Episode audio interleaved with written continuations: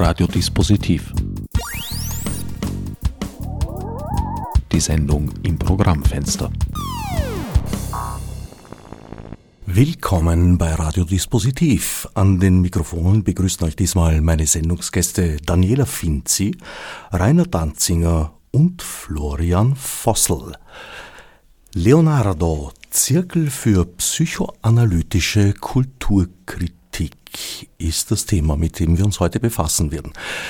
Vielleicht zum Einstieg eine kleine Vorstellungsrunde. Daniela, du bist eigentlich von deiner Ausbildung her Germanistin, die es aber schon während des Studiums, glaube ich, schon so in, in Richtung Psychoanalyse oder Auseinandersetzung mit Thematiken, die auch die Psychoanalyse behandelt, gedriftet. Oder habe ich das falsch in Erinnerung? Das stimmt schon so. Im Zuge meines Studiums äh, tatsächlich auf der Germanistik ist mir Freud und auch Lacan immer wieder untergekommen. Ähm, hier im Sigmund Freud Museum verstehen wir die Psychoanalyse oder ähm, ja, verstehen und leben wir sie als interdisziplinäre Vernetzungswissenschaft. Äh, und da gab es natürlich auch mit meiner Ausbildung ähm, hinreichend äh, Anschlussmöglichkeiten, um ausgehend von der Berggasse 19 dann weiterzudenken, weiter zu forschen, weiter zu konzipieren. Ähm, dazu dann eben später, warum, warum uns das so taugt, äh, dass wir jetzt Leonardo äh, im Sigmund Freud Museum regelmäßig ähm, empfangen können. Du bist seit 2015 wissenschaftliche Leiterin des Freud Museums. Genau. Und nimmst diese Aufgabe sehr aktiv wahr, also im, im, eben im Sinn von Kooperationen, Veranstaltungen und Ähnlichem. Und das Freud Museum wird immer mehr äh, ja, vom Museum zur, wie soll ich sagen, Aktivitätskeimzelle entwickelt. Na gut, also wir sind zum einen ein Museum und äh, da ist natürlich auch der Bereich des Ausstellungsgestaltens ganz wesentlich und, und macht mir auch wirklich sehr, sehr viel Freude.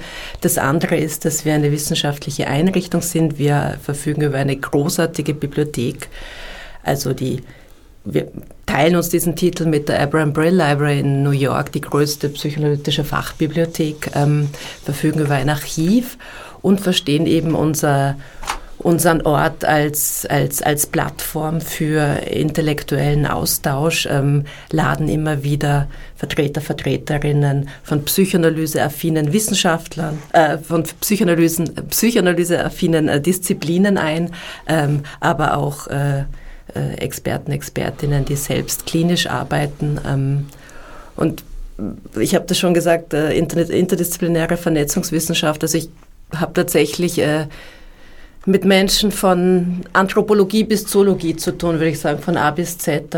Dazu viele, viele Vertreter und Vertreterinnen aus den Künsten, der Literatur. Das schafft natürlich ein sehr reichhaltiges und äh, aktives Veranstaltungsprogramm. Ein psychoanalytisches Epizentrum, das äh, naturgemäß in der Ausdehnung begriffen ist. Genau, in der ständigen Ausdehnung. Rainer Danziger, Sie sind so ein Psychoanalytiker, der sich von diesem Epizentrum angezogen fühlt oder eigentlich Teil auch dessen ist. Ja, ich äh, finde es sehr sympathisch, dass wir dieses Projekt Leonardo mit dir, Daniela Finzi, gemeinsam machen dürfen, weil ja das äh, Sigmund Freud Museum eine wissenschaftliche und kulturelle Einrichtung ist und, und keine Ambulanz und kein Ausbildungsinstitut.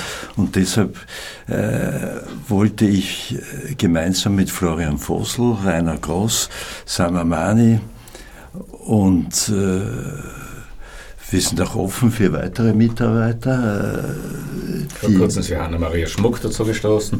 Das war natürlich eine tolle äh, Verjüngung unseres Altherrenclubs, dann ist die äh, Johanna Schmuck dazugestoßen. Und wir wollten das eben nicht in einem Ausbildungsverein machen, damit wir weit wegkommen von diesem Arzt-Patient-Spiel, von dem die Psychoanalyse vergiftet ist zum Teil und irgendwie äh, die, äh, die kulturkritischen Potenzen der Psychoanalyse äh, fördern können, indem wir äh, kollektive Themen, äh, soziale Themen mit dem Instrument einer psychoanalytischen Großgruppe irgendwie sichtbar machen. Warum Großgruppe? Darf ich da noch ein Wort dazu sagen? Vielleicht, weil äh, eben eine Großgruppe eher so kollektive Fantasien äh, sichtbar machen mhm. kann und, äh, und nicht äh, äh, so die, wie in einer Einzelordination äh, arbeitet. Sie ist sozusagen für das, was eine Partitur, um eine Metapher zu gebrauchen, äh, für ein Musikstück ist, ist die Großgruppe dann das Orchester, das Abspielgerät, wo dann die unbewussten Motive der einzelnen Teilnehmer dieser Großgruppe vielleicht zum Teil sichtbar werden können. Der dritte im Bunde der heutigen Runde, Florian Vossel, ebenfalls Psychoanalytiker, ebenfalls sehr stark mit Großgruppen oder Gruppenanalyse beschäftigt.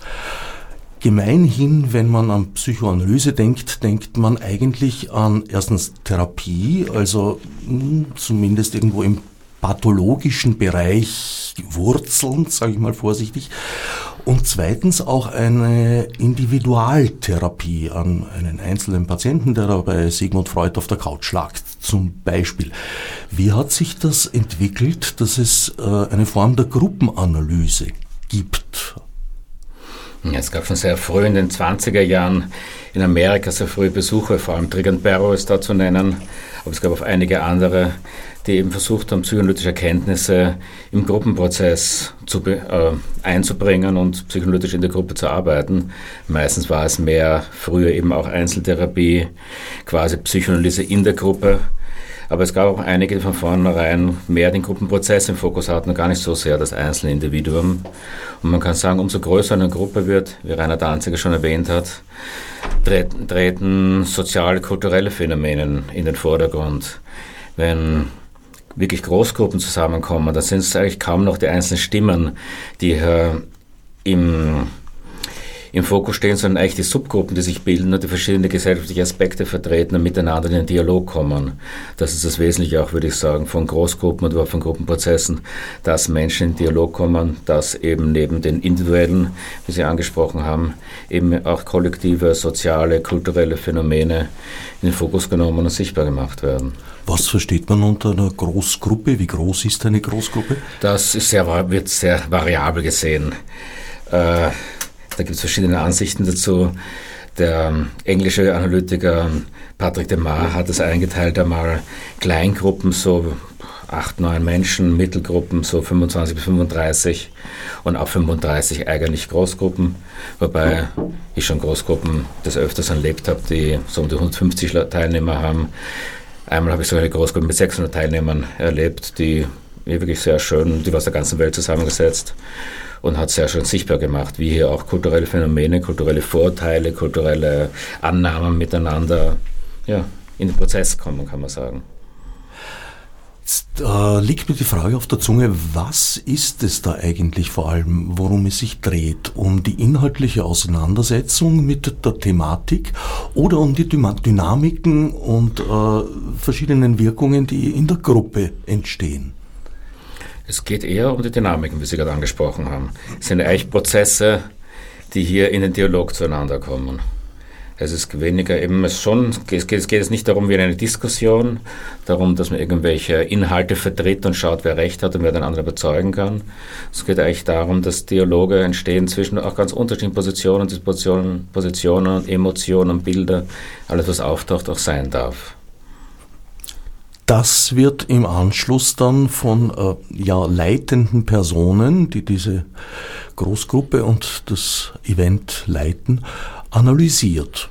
Im Falle von, von Leonardo haben wir diesen Aufbau gewählt, dass wir kurze Inputs zu einem Thema bringen, dann ist freie Assoziation und im Anschluss dann werden die Vortragenden und auch die Initiatoren von Leonardo eingeladen, das quasi ein bisschen auf den Punkt zu bringen, was sie aus diesem assoziativen Prozess miteinander ziehen können. In einer regelmäßigen Großgruppe, die sonst eher zum Beispiel Völker verbinden. Zum Beispiel es gibt Großgruppen zwischen Palästinensern und Israelis. Es gibt den Trialog in Berlin, der schon lange vor dem Kriegsgeschehen zwischen Ukrainern, Russen und Deutschen gestartet wurde.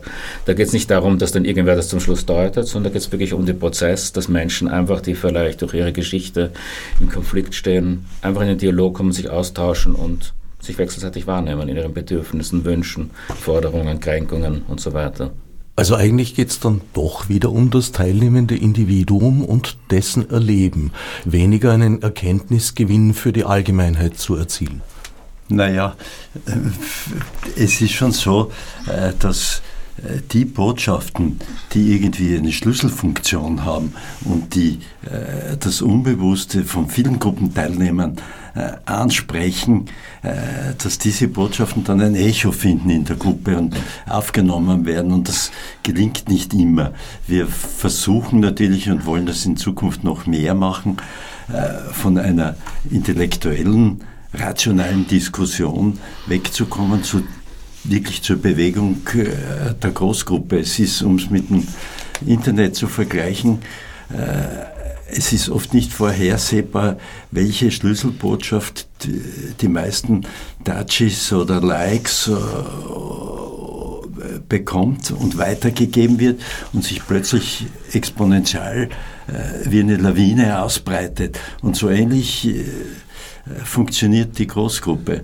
Es ist äh, schwer vorhersehbar, ähm, welches Leitmotiv jetzt gerade besonderes Echo findet. Ist Social Media ein Forschungsfeld für Psychoanalyse?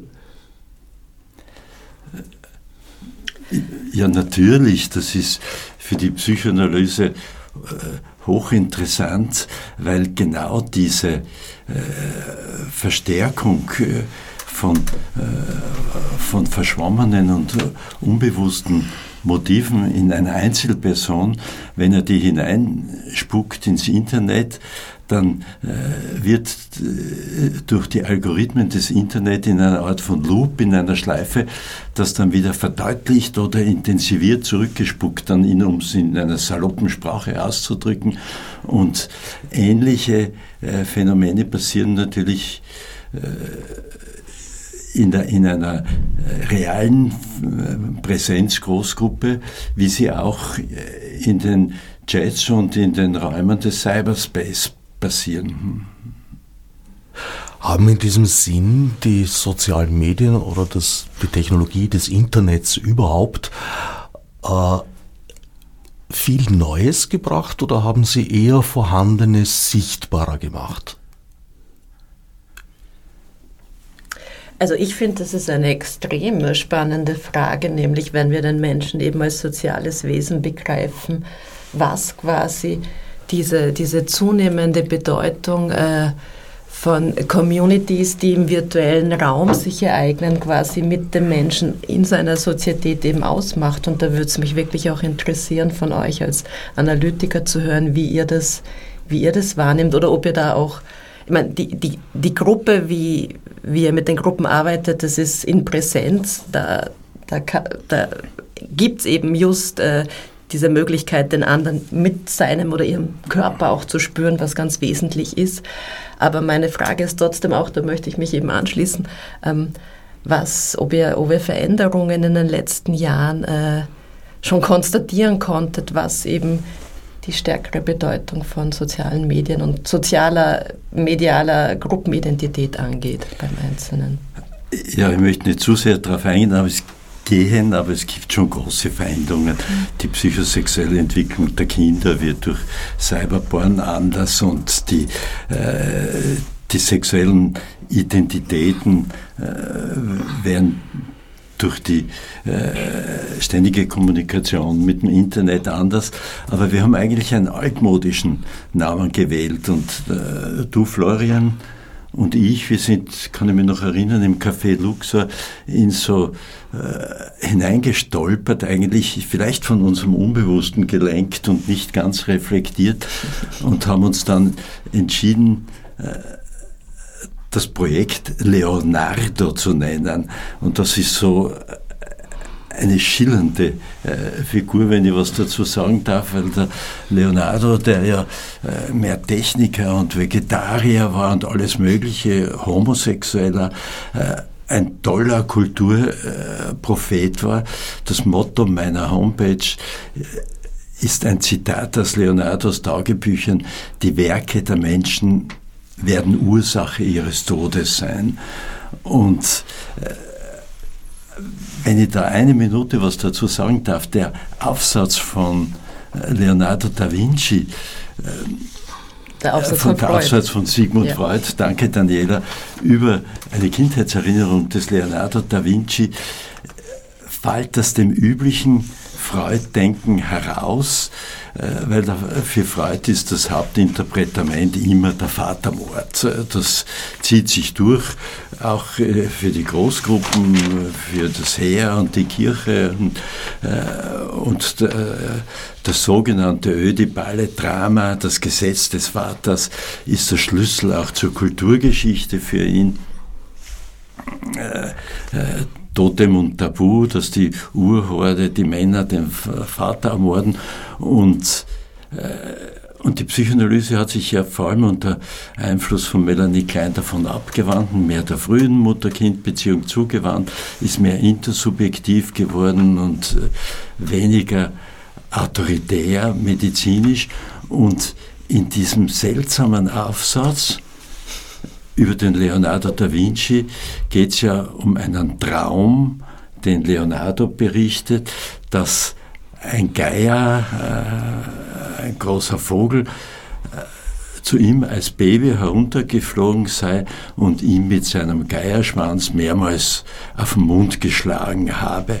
Und Freud meint, das ist die frühe Mutter-Kind-Interaktion. Die Mama habe den äh, kleinen das Baby Leonardo zu sexueller Frühreife emporgeküsst. Freud wusste allerdings nicht, dass der Leonardo dann als kleiner Knabe von seinem Onkel sexuell missbraucht wurde. Also es kommen dann noch andere Traumata äh, dazu. Aber jedenfalls hat Freud äh, den Boden dieses Vatermords in dem einen Aufsatz verlassen. Und das finde ich interessant, weil wir wollen ja in unserem Projekt, das nach Leonardo benannt ist, zeigen, dass die Psychoanalyse ein großes Zirkuszelt ist und sind nicht einer bestimmten Richtung, der lacanianischen oder ich-psychologischen oder äh, objektbeziehungstheoretischen, einer bestimmten Strömung in der Psychoanalyse verpflichtet, sondern so wie es auch, das war mir so sympathisch an dir, Daniela, wie es auch äh, du als Leiterin, als Wissenschaftliche des Freud-Museums betonst, äh, dass man den verschiedenen Strömungen der Psychoanalyse irgendwie offen bleiben kann. Leonardo, Zirkel für psychoanalytische Kulturkritik unter den Fittichen des Freud-Museums, wo die Veranstaltungen vierteljährlich stattfinden. An wen richten sich diese Veranstaltungen? Wie erfährt man davon? Und ja, wer ist euer Wunschpublikum dafür oder Wunschteilnehmende? Ist ja eine sehr eine Aufforderung zur Aktivität. Ich hoffe, dass wir jetzt über diese Sendung bei Ihnen einige Leute ansprechen, die dann auch Interesse zeigen, bekunden, wenn wir ein bisschen was Interessantes über Leonardo erzählen können. Ansonsten versenden wir natürlich die Einladungen über das Freud-Museum mit eingeladen. Wir haben unsere eigenen Listen bei den verschiedenen psychoanalytischen Instituten, wo wir einladen. unser Wunschpublikum ist eigentlich alle, die ähm, ein Interesse mitbringen, vielleicht die tieferen, tieferen latenten, teils unbewussten Motivation und Beweggründe von ja, kulturellen Entwicklungen zu erforschen. An sich selbst, in der Kultur, bei anderen Menschen, in der Interaktion. Und kommen kann wirklich jeder. Das müssen jetzt keine Psychoanalytiker, Gruppenanalytiker oder dergleichen sein. Wir freuen uns über Künstler, Soziologen, Politiker, Journalisten, was auch immer. Und es kommen sicherlich äh, all jene äh, zu Leonardo, die auch unsere anderen Veranstaltungen per se äh, besuchen könnten. Aber es passiert dann doch immer wieder, gerade beim letzten Abend war das so, dass eine Alsergrunderin, äh, die wohl aus Zufall irgendwie die Ankündigung zum Thema damals im September war, das Warum Krieg entdeckt hatte, dann teilgenommen hat und die tatsächlich auch als äh, sehr stark einen, einen Impuls ziemlich früh eingebracht hat. Und ähm, das ist natürlich auch schön, wenn, wenn das Publikum das, das größtenteils auch aus ähm, Experten, Expertinnen besteht, eben äh, ergänzt wird, bereichert wird von, von Menschen, die sich einfach dafür interessieren oder sich unbewusst angesprochen fühlen von dem einen oder anderen Themenabend. Informationen findet man im Internet auf dem Website des Freud-Museums. Gibt es da auch einen eigenen Newsletter oder sowas in der Art? Na, wir versenden quasi ähm, die Leonardo-Einladungen via Newsletter, wie bei jeder anderen Veranstaltungen, äh, Veranstaltung. Aber es gibt quasi auf der Homepage eben auch bei den Leonardo-Abenden die Möglichkeit, ähm, ein sehr ähm, sehr ähm, klares und stringentes äh, Programm dessen, was wir vorhaben, als PDF auch runterzuladen sozusagen und ein bisschen nachzulesen, ähm, worum es hier eigentlich geht. Äh, alles auf unserer Homepage. Wie viele Personen finden sich da üblicherweise zusammen bei diesen Abenden, nehme ich mal an, im Freud-Museum? Also ich habe vorhin überlegt, Florian, wie du quasi die Aufteilung nochmal ähm, erzählt hast, ab wann es eine Großgruppe und eine Mittelgruppe ist. Und ich würde sagen, wir befinden uns so gerade zwischen einer mittelgroßen Gruppe und einer kleinen Großgruppe schon. Ähm, mhm.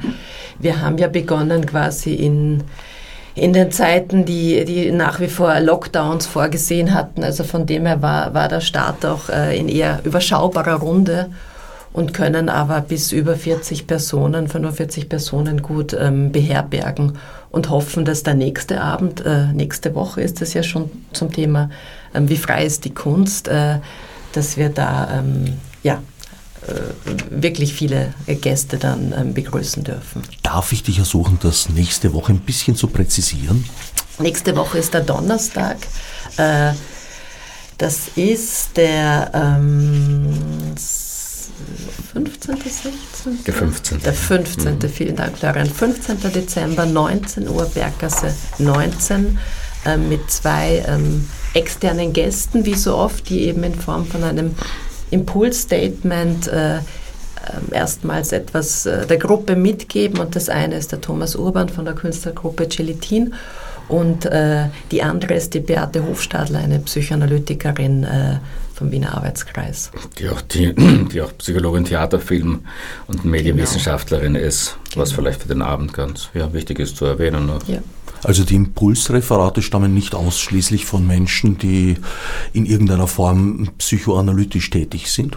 Hm, ganz im Gegenteil, wir wollen immer auch neben psychoanalytisch tätigen Personen auch Leute haben, die aus der Soziologie, aus der Kunst und aus anderen Bereichen ja, ihr Denken, Wissen, ihre Ansichten einbringen und bitten immer um ganz kurze Impulsreferate, sollen es keine Vorträge sein von drei, vier Minuten, zu denen dann eben im weiteren Gruppenprozess über eine Stunde, also eine, exakt eine Stunde eigentlich, frei assoziiert werden kann.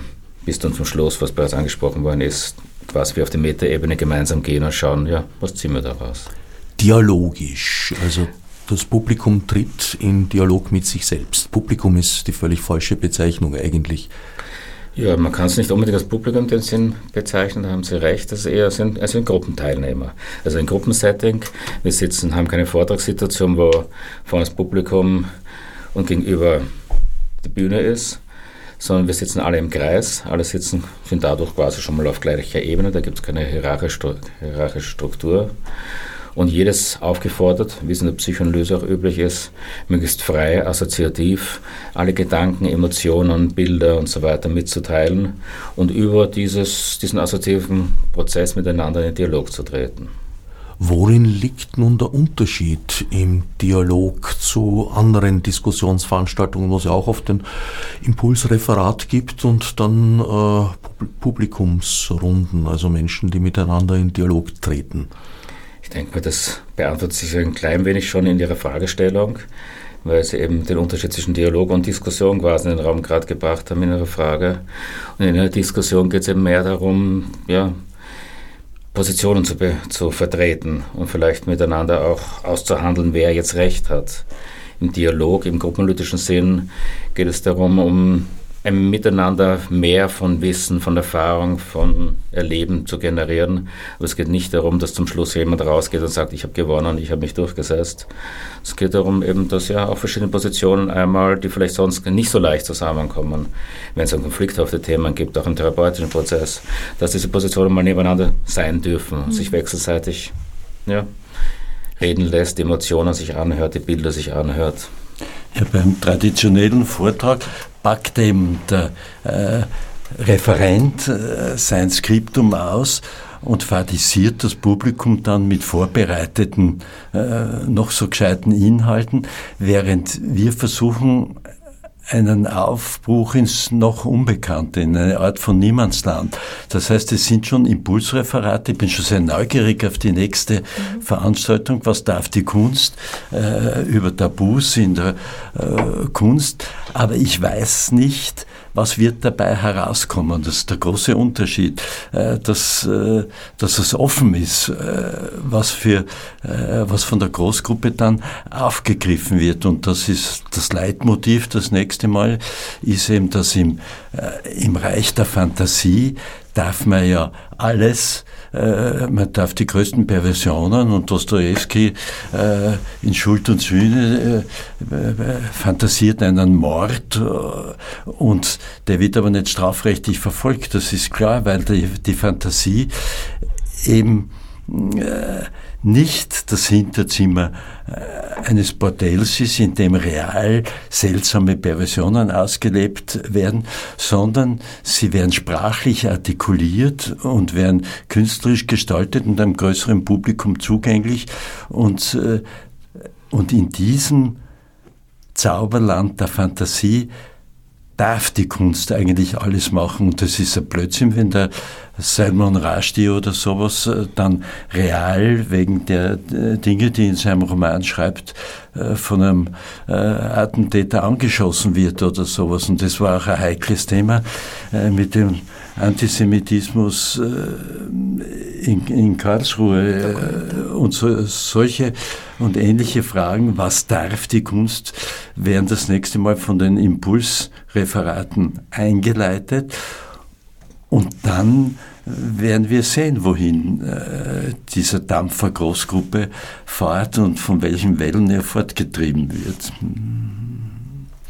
Wobei ja, wie vorher eben dargelegt, gar nicht so sehr die Auseinandersetzung mit dieser Frage, was die Kunst darf oder umgekehrt, was sie auch vielleicht auch muss, äh, im Vordergrund steht, sondern eigentlich eben das Verhalten der Gruppe. Kann man so sagen, ja.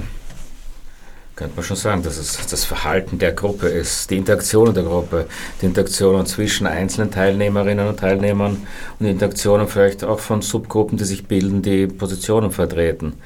Es ist eben mehr quasi Emotionen, erfahrungsgeleiteter Gruppenprozess. Es geht jetzt nicht, wie gesagt, um die gescheitesten Argumente, sondern vielleicht geht es auch mal darum, um die auffüllendsten Emotionen. Wie handhabt man das als Moderator oder Moderatorin so einer Gruppe?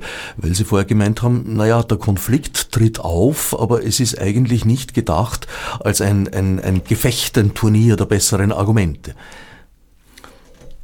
Bis zu einem gewissen Grad fördert man den Konflikt auch als Gruppenleiter, als Gruppenleiterin und lasst einmal das Geschehen fließen, wenn außer es überschreitet gewisse Grenzen, die vielleicht ja nicht mehr dem verbalen und emotionalen Austausch geschuldet sind, wo man dann, das, ja, ein Gruppenprozess darf durchaus zwischendurch auch immer sehr emotional aufgeladen, vielleicht sogar entwertend oder auch lustvoll werden, er muss dann halt natürlich wieder durch gewisse Interventionen in Bahnen gelenkt werden, damit er weiter fortlaufen kann, der Prozess.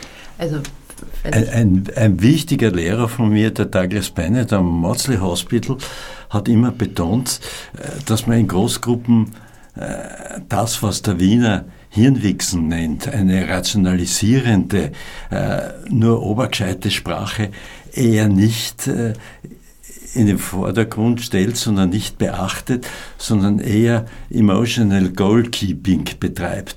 Das heißt, wenn man sozusagen Gefühlsströmungen erkennen kann, dass man denen Raum öffnet in der Großgruppe, das wäre eine der wichtigen äh, Funktionen des Großgruppenleiters. Du wolltest Genau. Ähm, zum einen, glaube ich, ist es auch wichtig, nochmal ähm, zu sagen, dass es eine ganz, also es gibt einen ganz klaren Zeitrahmen. Äh, wir beginnen pünktlich, das ist wichtig, und nach eineinhalb Stunden ähm, ist der Abend zu Ende.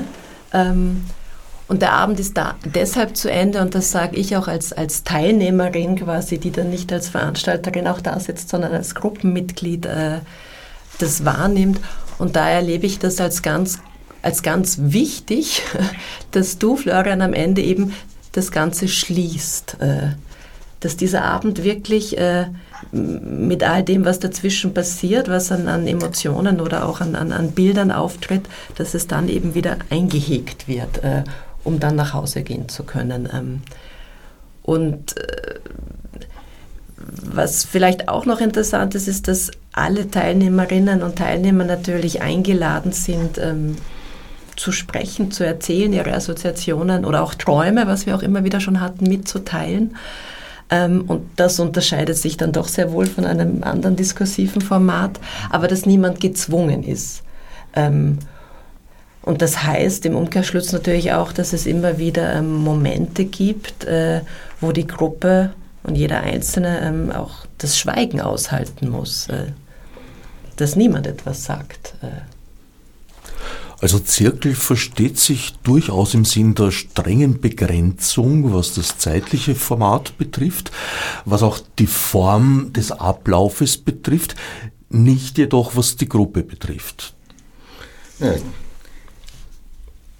die Grenzen des der Zirkel, sagen Sie erst, den Zirkel jetzt gar nicht darauf bezogen, aber es ist natürlich eine gute mhm. Idee, darauf den Zirkel auch zu beziehen, nämlich den Rahmen, den wir da durch den beschaffen, den Zeitrahmen, den räumlichen Rahmen, der natürlich die Sicherheit gibt. Ein wesentlicher Begriff in der Gruppenanalyse, der vom englischen Analytiker Wilfred Bion kommt, ist das Containing, Containment. Es geht darum, dass in der Gruppe eben durch das mhm. Wort halten gerade mhm. Aufgebracht, damit könnte man es auch übersetzen. Containment heißt, dass die Gruppe miteinander es auch aushält, wenn einmal die Emotionen vielleicht aufkochen dass Emotionen miteinander verdaut werden und vielleicht dadurch auch ja, verständlich gemacht werden. Dass dieser Rahmen gegeben ist, der das Ganze auch hält. Dass da eben auch vielleicht ja vielleicht sogar psychotische Bilder mal auftauchen und eine Irritation beim Gegenüber auslösen. Aber an und für sich hat so eine analytisch geleitete Gruppe meistens ja sehr gute Verdauungsfunktion des Containments, eben vielleicht unverarbeitete Elemente, unverarbeitete Gedanken und Emotionen, die gesellschaftlich vielleicht bedingt sind, auch eben ja in eine verdaute Form wieder zugänglich, verdaubar zu machen und auch vielleicht intellektuell und emotional ja, zum Wiederaufnehmen bereitzustellen. Das hat eine gewisse Ähnlichkeit des Containments damit dahin, damit äh, vergleicht das Bion auch eben mit der Fähigkeit einer Mutter. Wenn ein Kind schreit und sich nicht auskennt und vielleicht ja, gar nicht verbalisieren kann, weil es noch zu klein ist, was da jetzt nicht passt. Irgendwas passt halt nicht. Dann ist die Mutter eben, hat die Funktion auch in, das zu containen, also es für, den, für das Kind in Worte, in Emotionen zu übersetzen. Du hast es Hunger, dir ist kalt, du bist einsam, was auch immer und dem Kind diese Sicherheit zu geben. Und diesen Rahmen, den eine Mutter quasi schafft in der Beziehung zu dem Kind, schafft eigentlich die Gruppe in Bezug zu den Themen, die vielleicht eingebracht werden, die eben ja, frei assoziativ von Hundertsten ins Tausende gehen können und nicht stringent vorgebracht werden müssen wie bei einem üblichen Vortrag, sondern eben, weil wir davon ausgehen in der Analyse, dass alles assoziativ im Unbewussten dann verknüpft ist kann uns so das Thema, das eigentlich ursprünglich aufgebracht wird, uns vielleicht zu Themen bringen, die wir ursprünglich selbst gar nicht angedacht hatten. Was ist das Ziel? Was wollen Sie erreichen bei den Teilnehmenden? Naja, das Ziel ist, dass irgendwelche äh,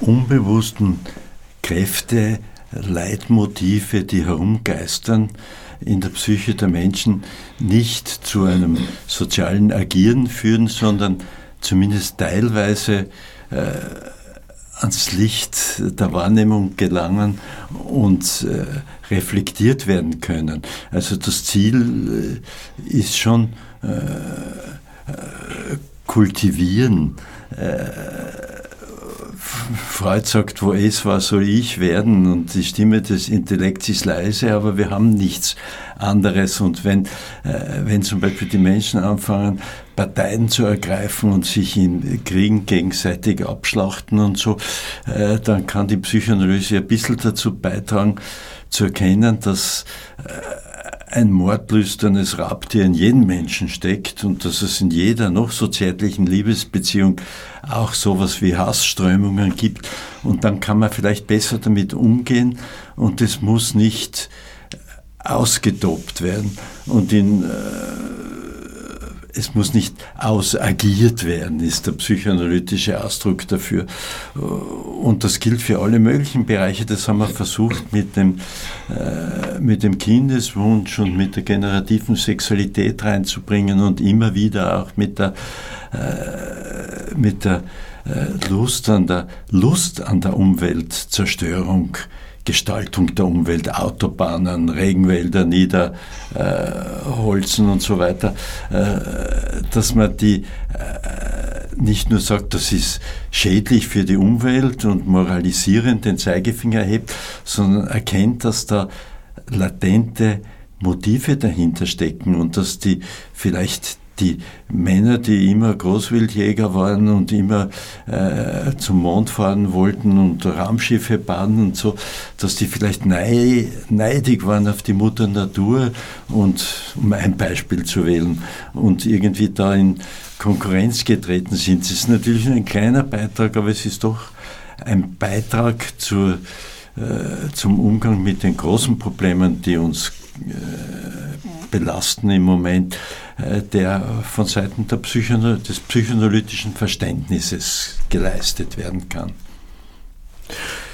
Sie haben vorher ein Zitat des Namensgebers Leonardo erwähnt, das sinngemäß bedeutet, die Menschen werden an ihren Werken zugrunde gehen. Das ist ein ziemlich kulturpessimistischer Ansatz, den aber zum Beispiel The Last Generation ganz sicher unterschreiben kann, ohne Zögern. Also da gibt's Linien bis weit zurück in die Vergangenheit und in unsere Gegenwart verbindende. Ja, zugleich aber ist der Leonardo da Vinci eine Ikone äh, des technologischen Fortschritts und der, sozusagen der Erfinder des Hubschrauberprinzips und er war ja mehr Ingenieur fast äh, und, äh, und Forscher äh, den Künstler. Als Künstler, als Maler hat er ja starke Hemmungen gehabt. Ich mag mir nicht zu sehr äh, dem Leonardo da Vinci zuwenden, aber diese ganze Ambivalenz dem Fortschritt gegenüber, äh, die spiegelt sich in dem jetzt von Ihnen aufgegriffenen Zitat, die Werke der Menschen werden Ursache ihres Todes sein. Irgendwie äh, hat er kapiert, äh, vermute ich, der Leonardo da Vinci, äh, dass da auch eine Gefahr lauert in, diese, äh, in dieser leidenschaftlichen Zuwendung, zum Beispiel zu den Geheimnissen der Fortpflanzung. Er hat ja da Schnitte durch einen Embryo gezeichnet und, und den Sexualakt versucht grafisch anatomisch darzustellen. Ob das, er, er, hat, er war ambivalent da. Leonardo und hat immer gezögert. Das ist, ja, du hast jetzt die Ambivalenz eben zweimal angeführt und mhm. das ist, glaube ich, ähm, äh, dieser Begriff oder auch das, das Denken ähm, von Widersprüchlichkeiten, das ist eben dieser Beitrag, den die psychoanalytische Kulturkritik äh, uns, uns mitgeben kann, eben das auch auszuhalten, sich das anzuerkennen, eben, dass, dass diese Ambivalenz äh, auch im Menschen äh, da ist ja. und uns regiert äh, und wie man damit umgehen kann, ja. Wobei ich dazu sagen möchte, dass äh, Leonardo genau mit diesem jetzt erwähnten Bereich der Forschung ganz große rechtliche Schwierigkeiten hatte. Also in sehr vielen italienischen äh, Stadtstaaten der damaligen Zeit war das mit dem Tode bedroht. Also das Sezieren von Leichen beispielsweise, das war äh, nicht überall möglich und auf jeden Fall ein, ein Gang auf ganz dünnem Eis, weil auch die sehr mächtige Kirche da natürlich ihre Finger im Spiel hatte und hat. Aber im Grunde geht es da eigentlich um eine äh, Ambivalenz, ja, und eine Ambiguität, also das Aushalten der Ambivalenz sozusagen, die Leonardo offenbar beherrscht hat. Und auch irgendwo Ziel des Zirkels ist? Naja, äh, vielleicht ist das der richtige Moment, um doch einen Blick in die Zukunft, auf die Zukunft von äh, unserem Projekt Leonardo äh, zu werfen, weil, äh, weil es so bestimmte Leitmotive gibt, äh, die, denen, mit denen wir immer wieder konfrontiert werden und die ich gerne äh, thematisieren, fokussieren möchte in Leonardo. Äh, um ein paar zu nennen, äh, das wäre zum Beispiel äh, der Umgang mit dem Essen. Immer mehr junge Leute sind Vegetarier oder allergisch und das ganze Thema von Fressen und Gefressen werden, von Essstörungen, Diäten, was kauft man im äh, Supermarkt, das beschäftigt uns äh, doch unentwegt, dass wir kein Rindfleisch mehr essen sollen aus moralischen äh, Gründen und so weiter. Und dieses, dieser Themenkreis hat eine Menge tiefe Wurzeln in der frühen Kindheit, in, im Stillvorgang, in Mutter-Kind-Kommunikationen. Und da kann die Psychoanalyse und damit das Projekt Leonardo vielleicht ein bisschen einen Beitrag äh, leisten. Oder der, der fast wahnhafte Umgang mit mit Schönheit, mit äh, äh plastisch-chirurgischen Maßnahmen in Wien. War jetzt äh, durch ein paar Jahre äh, das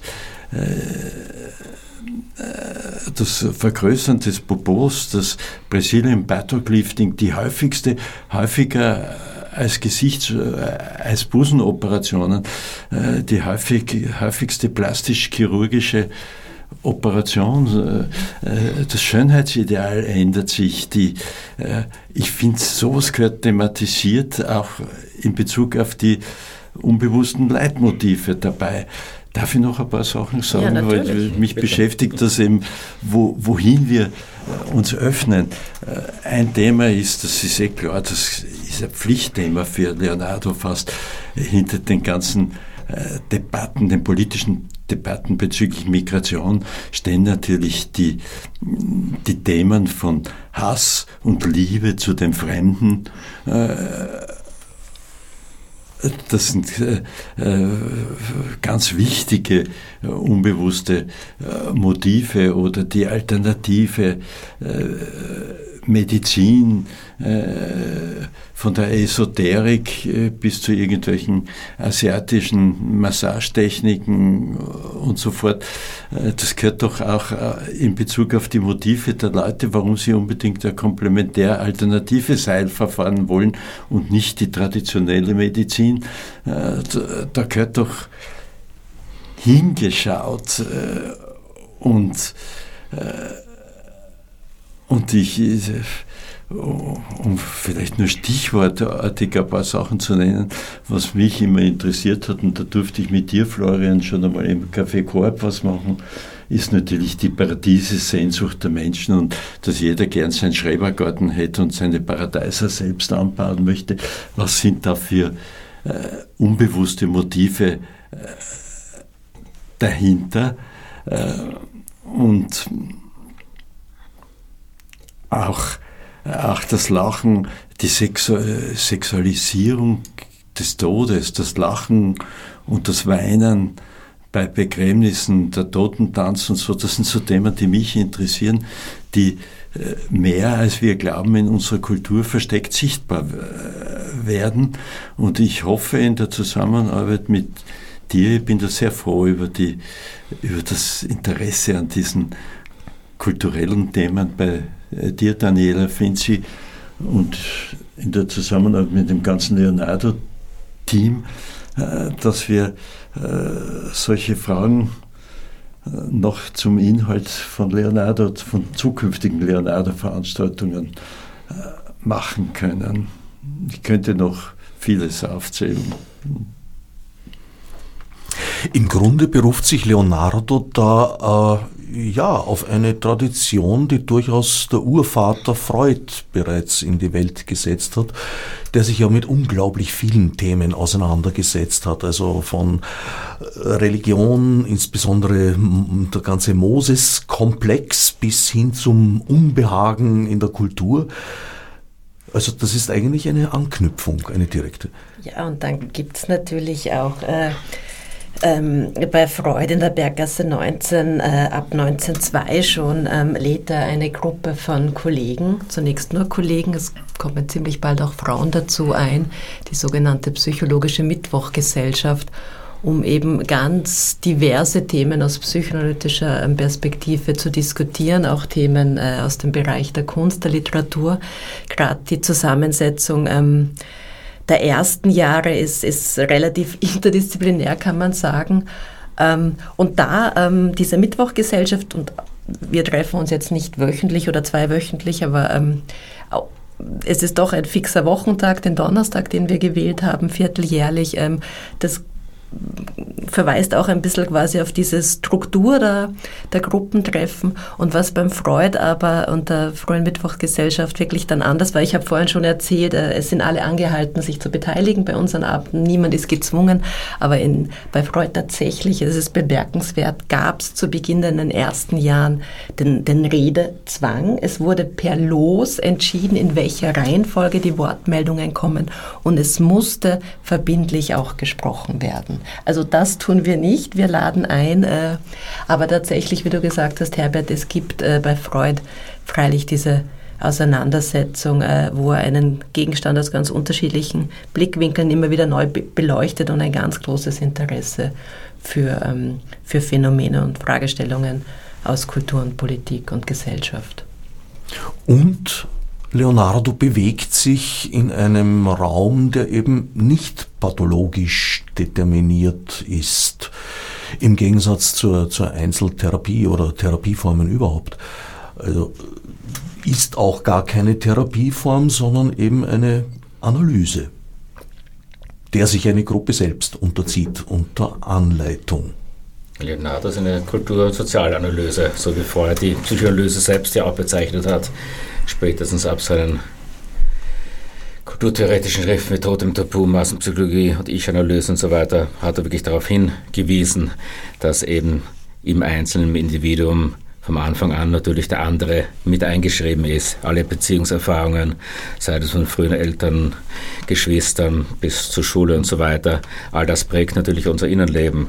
Und wenn die Psychoanalyse vielleicht mehr auf diese Prägungen der einzelnen Psyche schaut, schaut die Gruppenanalyse mehr eben auch nach außen, schaut, nimmt wirklich konkret auch die Geschehnisse im Außen ins, in den Blickwinkel, also was jetzt gerade an politischen, gesellschaftlichen Themen zurzeit einer Behandlung einer, einer auch kulturtheoretischen Gruppe gerade aktuell sind und auf den Einzelnen natürlich und auf ganze Gruppen einen Einfluss haben. Neben Freud ist da vielleicht auch wichtig zu erwähnen Sigmund Heinrich Fuchs, der in Europa sicherlich einer der prägenden Mitbegründer, manche Menschen sehen ihn als den Begründer der Gruppenanalyse. Er hat natürlich auch auf andere zurückgegriffen und bei ihm sind wesentlich zu erwähnen, vor allem ähm, der Neurologe Kurt Goldstein, von dem er im Wesentlichen sehr viel gestaltpsychologische Begriffe übernommen haben. Er war Assistent bei Goldstein eine Zeit lang, wie auch übrigens auch Fritz Perls, der dann die Gestalttherapie entwickelt hat, war auch Assistent bei Goldstein, also da ist sehr viel gestalttheoretisches Wissen mit aufgenommen worden. Und Norbert Elias war ganz eng mit, mit also Sigmund Heinrich Fuchs war ganz eng mit Norbert Elias, dem Soziologen, der den Prozess der Zivilisation in den späten 30er, Anfang 40er Jahren in zwei Büchern beschrieben hat. In der Soziologie wurden diese Bücher erst in den 70er Jahren rezipiert. Fuchs hat in der psychoanalytischen Zeitschrift schon Rezensionen äh, 39 und 41 geschrieben. Und er war eben auch so ganz eng mit Elias, den er am Frankfurter Institut für Sozialforschung kennengelernt hat, wo sie beide in dem Umfeld tätig waren, was ihn natürlich auch geprägt hat in seinem soziokulturellen Denken. Und Elias wurde dann auch selber Gruppenanalytiker und hat ganz prägend mitgearbeitet bei den Theorien der Gruppenanalyse.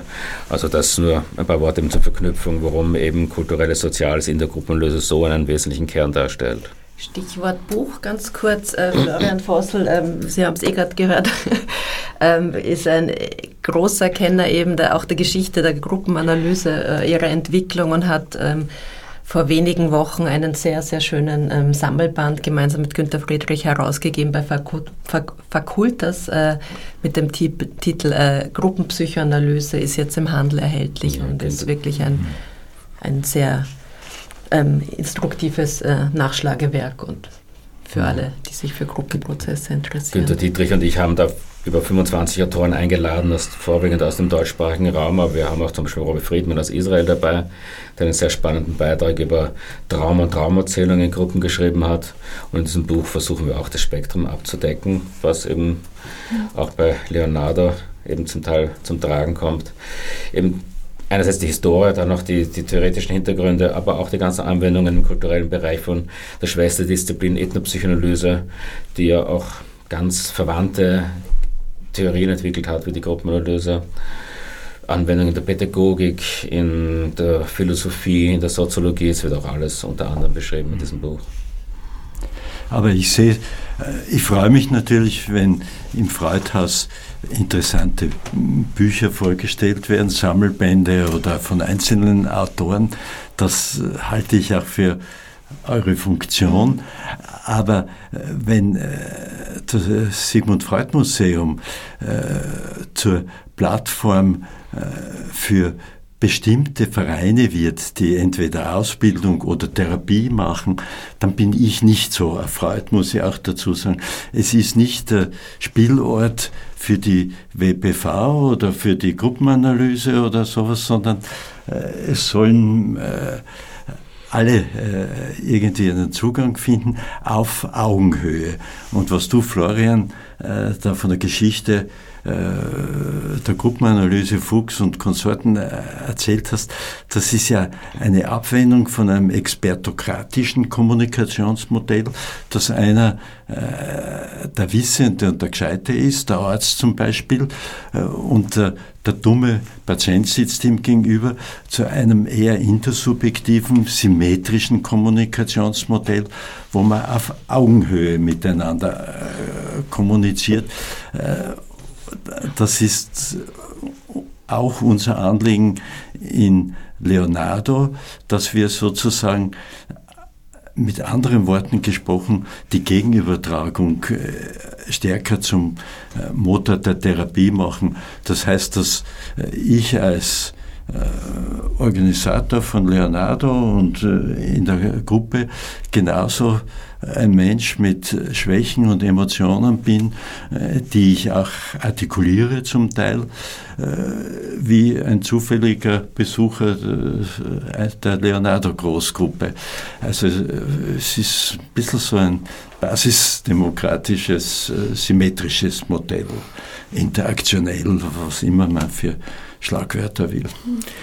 Sie haben jetzt zwar den, den Ausdruck Therapie verwendet, aber ist es nicht letztlich auch eine Abwendung von diesem pathologisierenden Charakter, den Therapie halt nun mal hat, weil sie geht davon aus, dass das Einzelindividuum ein Problem hat, äh, mit der Gesellschaft zurande zu kommen. Aber die Ursache dieses Problems muss ja gar nicht beim Einzelindividuum liegen oder bei der Gruppe, sondern sie kann in der gesamten Gesellschaft liegen. Genau das, Herr Gnauer, Sie sprechen da den springenden äh, Punkt an. Äh, Therapie ist halt auch Machtausübung und verwandelt den Patienten in ein äh, Objekt. Äh, das ist natürlich, wenn er in einem Magnetresonanzgerät liegt, ein Labor gemacht wird, geht's nicht anders. Aber es geht auch äh, doch anders, wenn wir sprechen und versuchen, die Patienten zu verstehen, wovon sich leider unsere Psychiatrie und zum Teil die Psychotherapie abwendet. Das Gesetz und die Honorierung von Psychotherapie über Krankenkassen so erfordert halt, dass man schnell einen Diagnosestempel und einen Therapieplan hat und so weiter. Und nicht, dass man sagt, äh, Herr Gnauer Sie und ich, äh, Sie kommen zu mir, Sie wollen über irgendwas reden, äh, wir brechen jetzt gemeinsam in ein Niemandsland auf, schauen wir, was äh, uns da begegnet. Ich bin neugierig darauf. Das ist doch was ganz anderes als das traditionell medizinische Muster und vielleicht eine wichtige Ergänzung, die für eine Humanisierung unserer Patientenbetreuung auch im Gesundheitswesen sorgen kann. Ich glaube, das ist auch wesentlich zu erwähnen, dass eben sowohl Psychoanalyse als Gruppenanalyse sich nicht von vornherein nur als Therapie empfindet. Die Psychotherapie ist eine Anwendung der Psychoanalyse. Aber äh, Psychoanalyse und Gruppenanalyse sind vor allem Theorien über den Menschen, Versuche, Menschen, den Menschen zu verstehen in all seinen gesellschaftlichen Zusammenhängen, also Individuum, als soziales Wesen und so weiter. Inwieweit ist auch daran gedacht, die Erfahrungen äh, in diesen gruppenanalytischen Sitzungen in Publikationen auszuwerten, was Freud ja sehr stark getan hat. Also die Fallbeispiele bei Freud sind ja ein, ein ganz wesentlicher Teil seines, seines Werkes. Das ist ja auch die Psychoanalyse, also ein, ein, ein Denken in Fällen. Ähm, das ist nicht nur, dass er da was ausgeschlachtet hat, sondern das ist auch ganz konstitutiv gewesen, um eben die wissenschaftliche Auseinandersetzung weiter zu befördern. In unserem Fall, ähm, wo wir im Freud-Museum, wir bieten jetzt quasi alle zu, äh, alle Veranstaltungen ähm, hybrid an, ähm, quasi um auch den ähm, Interessierten, die nicht in die Berggasse 19 kommen können, die Möglichkeit zu geben, teilzunehmen. Bei Leonardo ist das nicht der Fall. Das ist die einzige Veranstaltung, die lediglich in Präsenz äh, erfolgt und stattfindet. Ähm,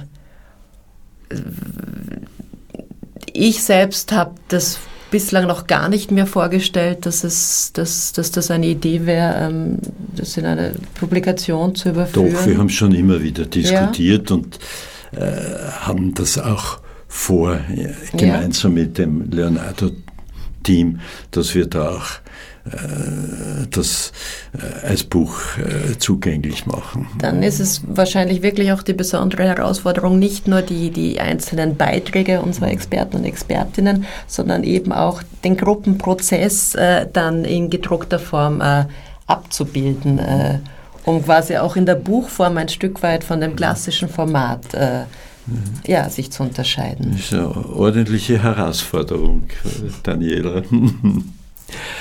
Leonardo, Zirkel für psychoanalytische Kulturkritik, stattfindend vierteljährlich im Freud-Museum in der Berggasse 19 im 9. Wiener Gemeindebezirk.